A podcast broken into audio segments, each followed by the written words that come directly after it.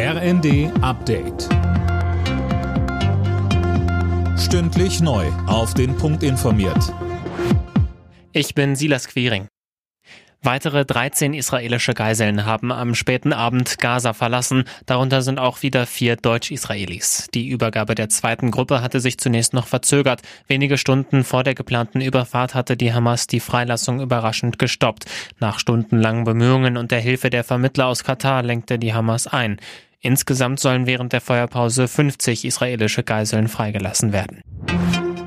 Die SPD ist gegen das von Finanzminister Lindner geplante Ende der Energiepreisbremsen. Diese würden Millionen Menschen Sicherheit vor zu hohen Preisen bieten, heißt es aus der Bundestagsfraktion. Deshalb müssten sie wie geplant bis Ende März kommenden Jahres weiterlaufen. Ähnlich äußerte sich auch SPD-Chef Klingbeil. Wir wollen, dass die Bürgerinnen und Bürger für den nächsten Winter auch Sicherheit haben. Wir wissen nicht, wie die Energiepreise sich entwickeln. Gerade sind sie viel niedriger als im letzten Winter. Das ist ein gutes Signal. Aber wenn sie nach oben gehen, dann braucht es eben auch die Unterstützung des Staates.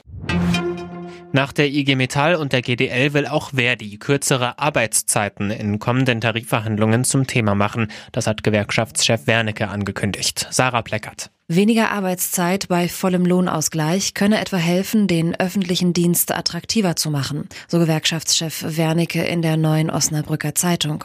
Er kündigte eine Mitgliederbefragung dazu an. Unterdessen hat der Präsident der Industrie- und Handelskammer, Adrian, Teilzeitkräfte aufgefordert, ihre Arbeitszeit zu erhöhen. Damit könne dem Fachkräftemangel begegnet werden, so Adrian gegenüber den Funke-Zeitungen. Bayer Leverkusen bleibt in der Bundesliga ungeschlagener Tabellenführer. In Bremen siegte Leverkusen 3 zu 0. Stuttgart festigt mit einem 2 zu 1 in Frankfurt Rang 3. Dortmund entschied das Borussenduell gegen Gladbach 4 zu 2 für sich. Außerdem spielten Union Berlin Augsburg 1 zu 1, Freiburg Darmstadt 1 zu 1, Wolfsburg Leipzig 2 zu 1. Alle Nachrichten auf rnd.de